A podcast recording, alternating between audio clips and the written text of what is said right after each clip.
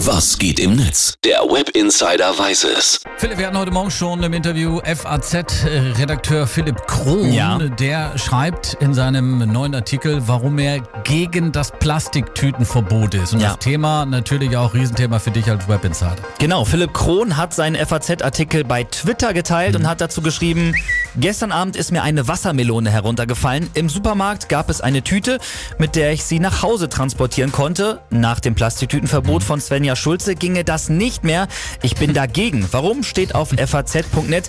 Ja, Olli, und danach ist wirklich halb Twitter durchgedreht. Ja, zumindest diese Argumentation von dem Philipp Krohn im Interview durchaus nachvollziehbar, auch im Interview. Warum genau haben die User sich jetzt so aufgeregt? Also ich schätze, es liegt mal wieder daran, dass sich viele User den Artikel von Chronik wirklich durchgelesen haben und so stand für viele dann nur die Aussage da, Plastiktütenverbot, ich bin dagegen. Sag mal, könnte es daran liegen, dass man für den Artikel von Krohn bezahlen musste?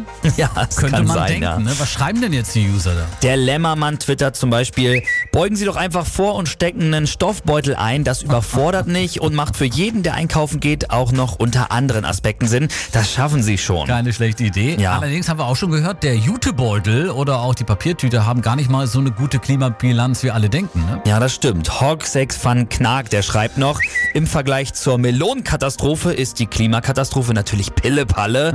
Und Dirk Gernhardt, der fasst nochmal zusammen.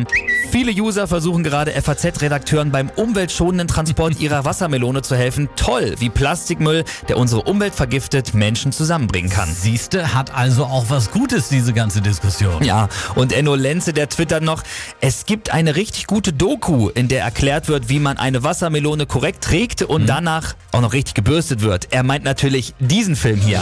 Ich habe eine Wassermelone getragen. Oh nein! Doch, hör auf! Dirty Dancing! Ja. Und das am frühen Morgen. Ich krieg ein Trauma Tja. hier, du. Aber gut, wenn es dem Umweltschutz dient, Genau. bitte gerne. Philipp, vielen Dank für den Blick ins World Wide Web. Sehr gerne.